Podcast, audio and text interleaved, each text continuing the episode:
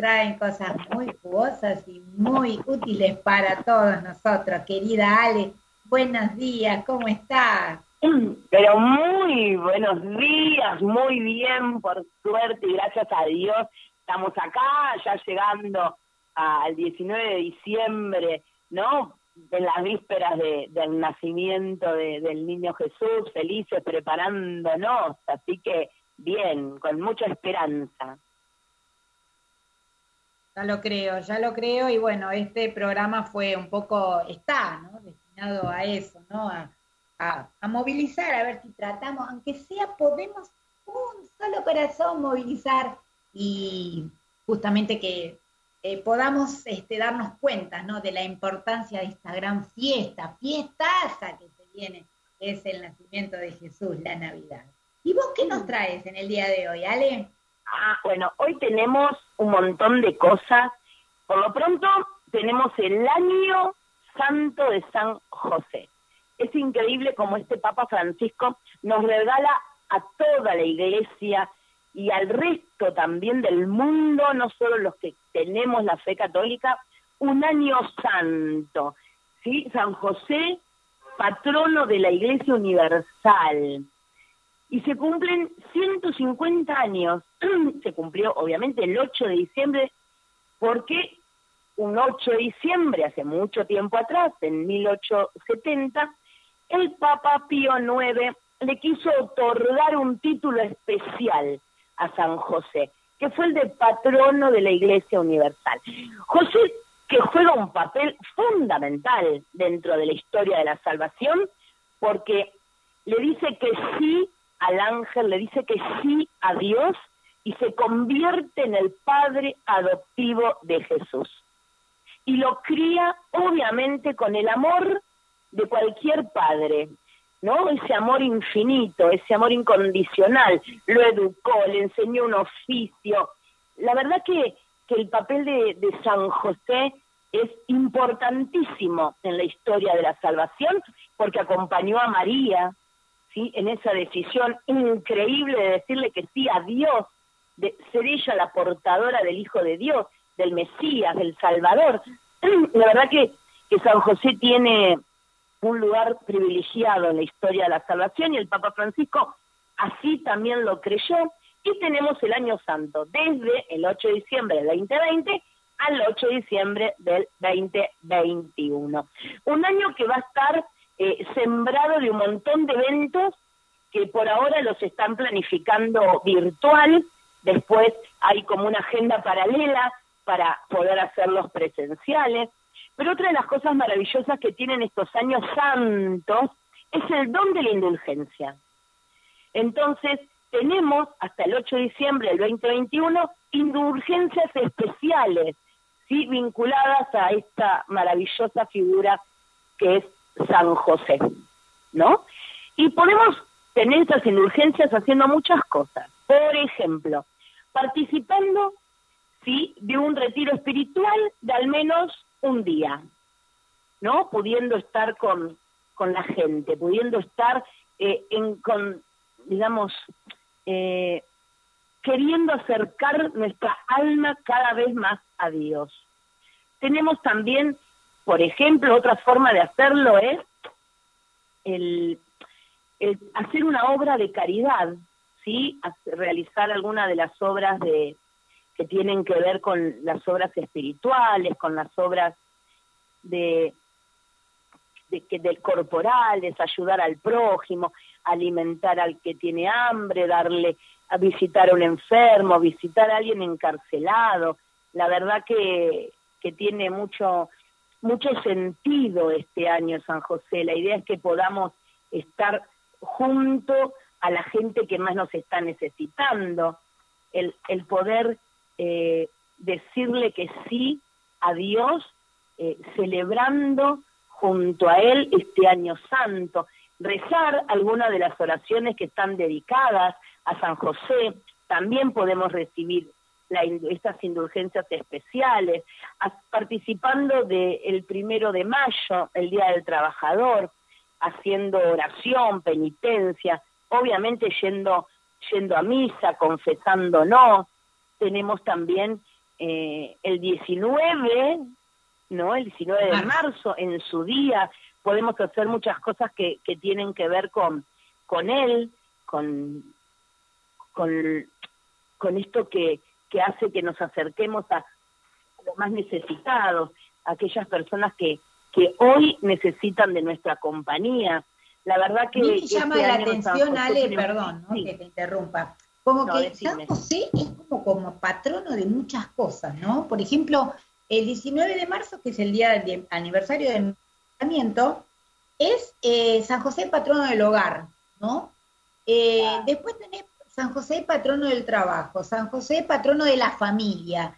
¿Qué importancia tan grande un santo que casi eh, ni se lo menciona, ¿no? En la, en, la Biblia, en el Evangelio, ¿no? Y qué enorme que es este, este santo, ¿verdad, Ale?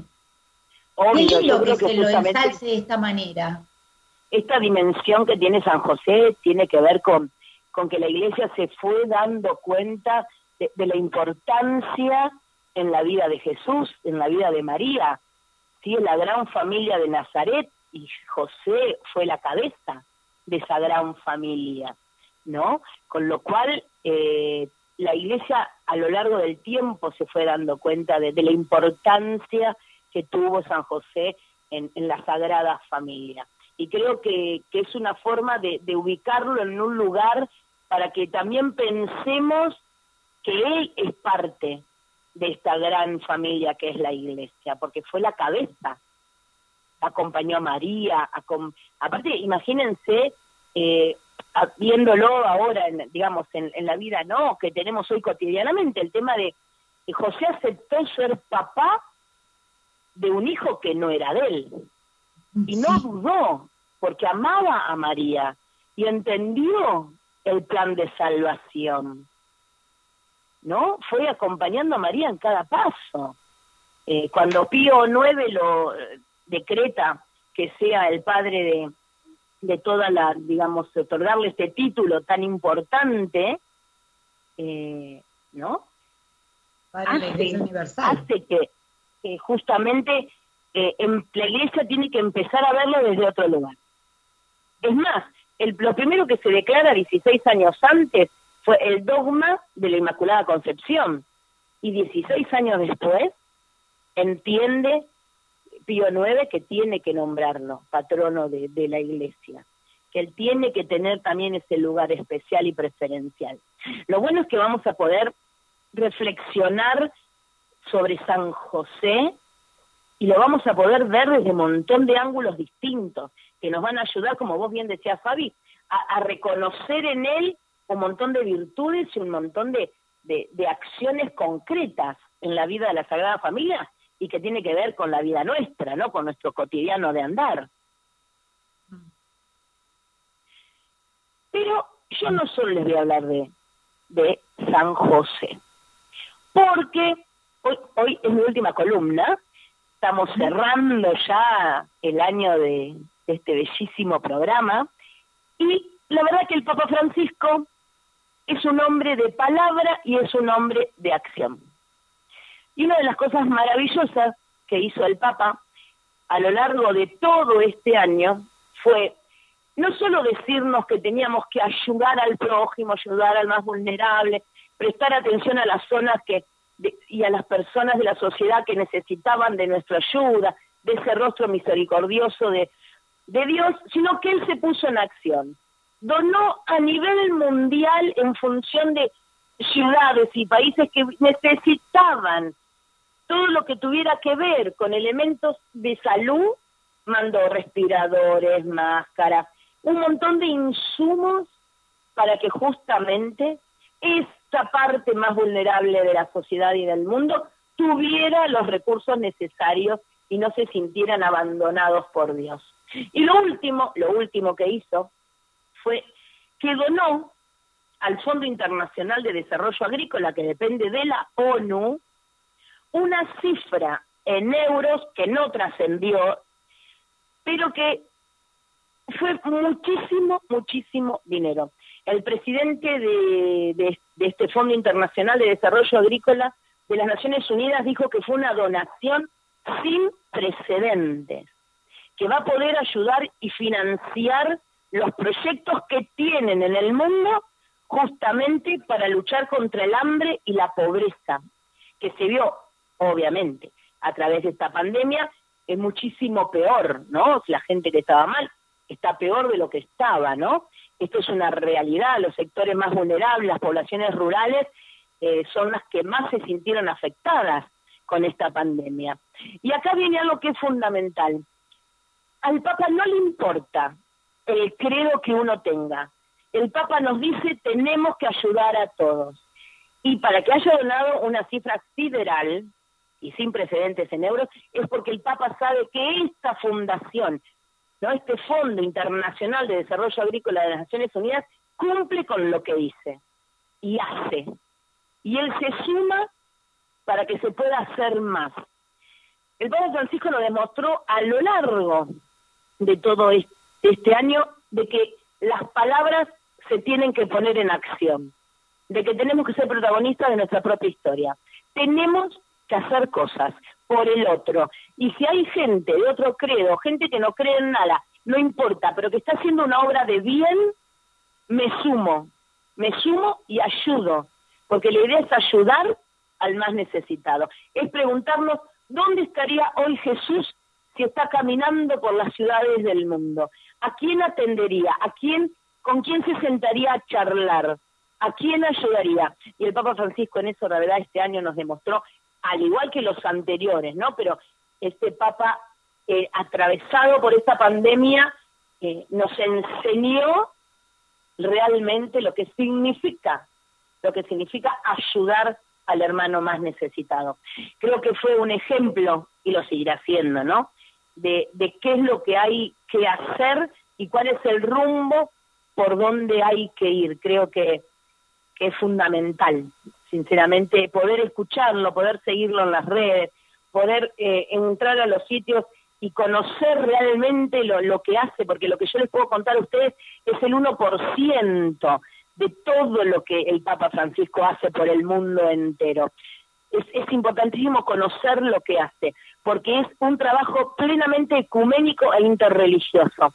Y yo creo que esa, esa es la, forma en la que tenemos que, que actuar. No ser egoístas y decir, no, porque yo, yo, yo católico, yo, no, yo y mi grupito, no, no, no, abramos esas grandes puertas que tenemos al mundo. Y, vayamos con el que tenga ganas de ayudar al otro, que tenga los valores que tenemos que tener realmente enarbolados en esta época que se hizo difícil, no imposible, pero que el Papa hizo fundamentalmente que para el mundo entero esto tuviera un rasgo de esperanza. Tuvo catequesis hermosísimas a lo largo de las audiencias de los días miércoles, donde nos enseñaba justamente encontrar la esperanza en un momento de tanta oscuridad. Yo no me voy a olvidar nunca de, esas imágenes del Papa Francisco en la Pascua, en una plaza de San Pedro vacía, con lluvia, y él estoico, rezando y dándonos un mensaje de esperanza en la desolación más grande. Y la verdad que esa desolación que uno veía en la plaza era la desolación que vivía el mundo. Y el Papa Francisco nos dio un mensaje de esperanza hermosísimo en la Semana Santa, cuando todavía en el mundo se comenzaba ¿no? a, a entender un poco de lo que significaba este, este COVID-19 que nos tenía a todos encerrados y, tratando de, ver por dónde teníamos que ir. Un Papa Francisco que no le teme a nada, a nada. Y elegí un audio de, de todos los audios que del Papa Francisco que ha dicho a lo largo de, de todo este 2020. Elegí uno muy, pero muy particular, que, que llega al alma, al alma de, de, todos, nos va a llegar y nos va a atravesar de una manera muy particular, porque tiene que ver con, con algo que hoy la Argentina está, está debatiendo, que es el tema de, del aborto, ¿no? El tema de, de asesinar a los no nacidos, no darles la oportunidad de vivir como si fuera la única opción que existe, cuando en realidad nosotros sabemos positivamente que hay muchísimas más opciones, que el aborto no es la opción para que las mujeres, eh, no sé, la verdad que, es complicadísimo poder entender que haya alguien que quiera asesinar asesinar a estos niños no nacidos, a estos inocentes de, la vida. Eh, le vamos a pedir a Javi que, ponga este audio del Papa Francisco. Yo la entendería a ella en su desesperación, pero también sé que no es lícito eliminar una vida humana para resolver un problema. Tampoco la puede dejar en la calle. Y gracias a Dios se ha tomado en los últimos años, en los últimos 10 años, 15 años, se ha tomado mucha conciencia de estos casos, ¿no? De chicas solas que eh, van a ser madres, ¿no? Y se ha desplegado todo un trabajo de, acompañamiento, de dignificación, Sí, pero yo vuelvo a lo mismo. No discuto la ley civil de cada país. Me pregunta es antes de la ley civil, antes de la ley religiosa, a lo humano. ¿no? Es eh, justo eliminar una vida humana para resolver un problema. Es justo alquilar un sicario para resolver un problema. Después de ahí viene todo lo demás. Pero esa es la, pregunta básica. Wow, ¿no? Muy claro. No es justo, claro que sí. Eliminar una vida para resolver otra, ¿no? Qué terrible.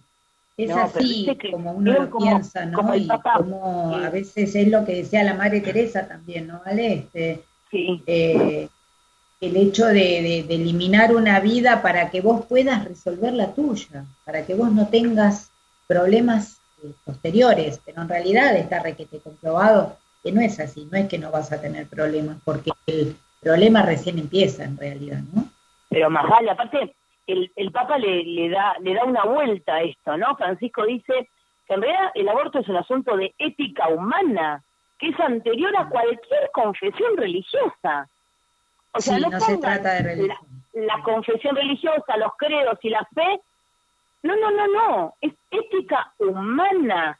Y aparte hace un paralelismo muy bueno en este audio, en donde dice, ¿es justo alquilar un sicario para resolver un problema? O sea, yo tengo un problema con alguien, le pago a un tipo para que lo mate y ya está, o sea, eh, sí. es, terrible, terrible, terrible, pero el Papa Francisco nos deja otra cosa también importante en este audio, que no es un dato menor, donde dice que hay que acompañar a la mujer embarazada, que hay que contenerla, que hay que ayudarla, o sea, que no hay que dejarla sola, ¿no? Esto de, de este acompañamiento, de esto de poder estar para que realmente vea que hay otras opciones, que no es la opción. Porque eso va a quedar después en la conciencia de cada uno. Pero tengo que decirle, mira, podés hacer esto, esto, esto, esto, y después uno decide. Pero primero tengo que contarle cuál es la realidad. No, digo que el Papa Francisco en este audio fue, fue maravilloso. Maravilloso porque te, interpela interiormente y te interpela la razón, ¿no? Es ética humana. No sé de qué me hablan. Y no hay otra, ¿eh? Es eso, punto. Y separa muy bien lo que es, porque el, el periodista le preguntaba que cómo podía ser que la iglesia estuviera en contra de la legalización del aborto si hay países en que las mujeres van presas, son condenadas justamente por abortar. Y él dice, bueno, eso le corresponde, cada país sabrá lo que hace, o sea, las leyes civiles son las leyes civiles. Ahora, la ética humana me tiene que decir otra cosa, ¿no? Tiene que pasa pasa por ahí. Yo creo que no sé qué opinan ustedes, chicos, pero la verdad clarísimo me quedó. De todos los audios que habla sobre el aborto, para mí este fue el mejor. Absolutamente, y sobre todo pensar en que, eh, digamos, de todo esto que se está, digamos, dedicando tanto tiempo, esfuerzo y dinero, ¿no? En toda esta ley, y no solamente la ley, sino lo que va a costar, ¿verdad? Porque no es que eso, no es aborto gratuito, o sea, lo vamos a pagar con nuestros impuestos, eh, ¿cómo sigue después la historia? Esa mujer a la que han abortado, a la que han hecho abortar, esa mujer después, eh, como decía el Papa, ¿quién la acompaña? ¿Quién acompaña con el síndrome posaborto? Es tremendo. Y eso no va a pasar, no va a pasar porque simplemente es eh, inducirla a tratar de quitarse un problema que en realidad es como decíamos recién, recién empezaba, recién empezaría, ¿verdad? Porque está súper comprobado que las mujeres que han tenido, han pasado por esa situación tremenda, no es gratis. Entonces acá eh, tiene muchas secuelas físicas y psicológicas, muchas.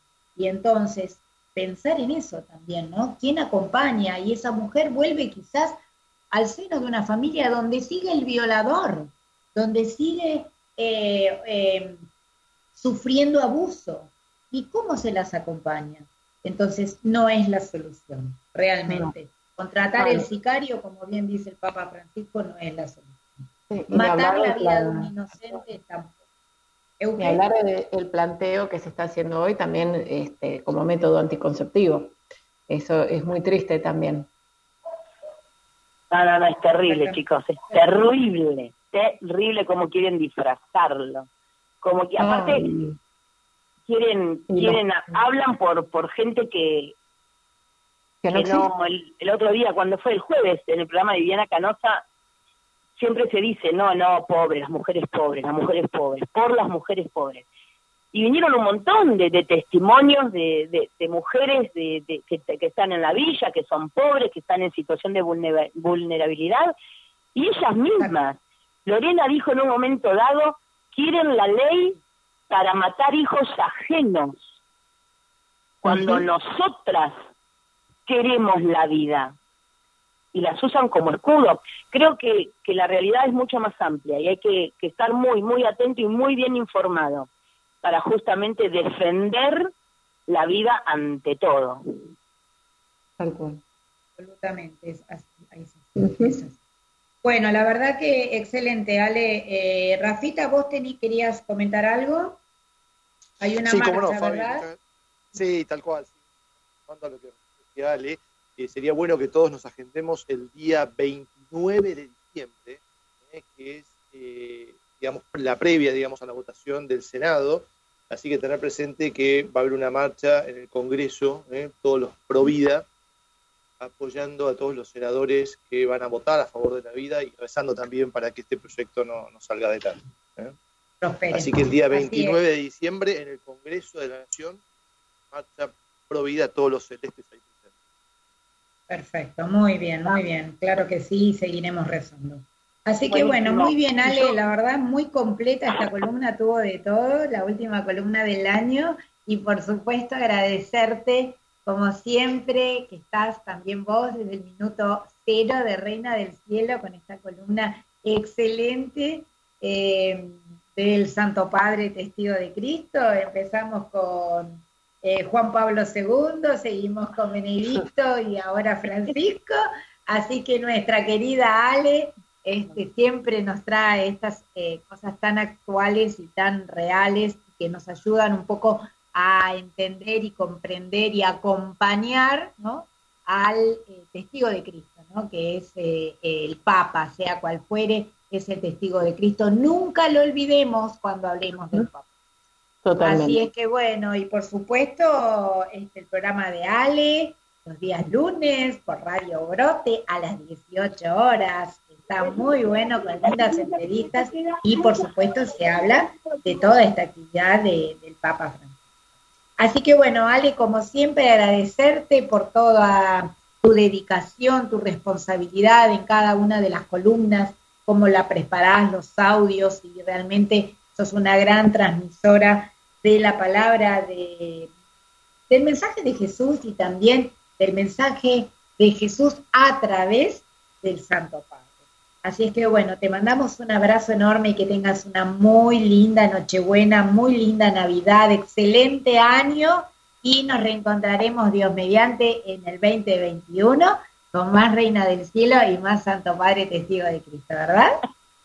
Totalmente, un beso y un cariño a, todos los que están ahí en el piso y, a todos los oyentes que, que, nos siguen sábado a sábado. La verdad que eh, vamos a tratar, ¿no? De la mejor manera recibir al, niño Jesús, darle la oportunidad de nacer en nuestros corazones para que este 2021 que se nos viene eh, nos dé más fuerzas para, para poder continuar en esta gran lucha. Exactamente, así es, ya lo creo. Muchísimas gracias, querida Ale. Un abrazo enorme, feliz Navidad y feliz año.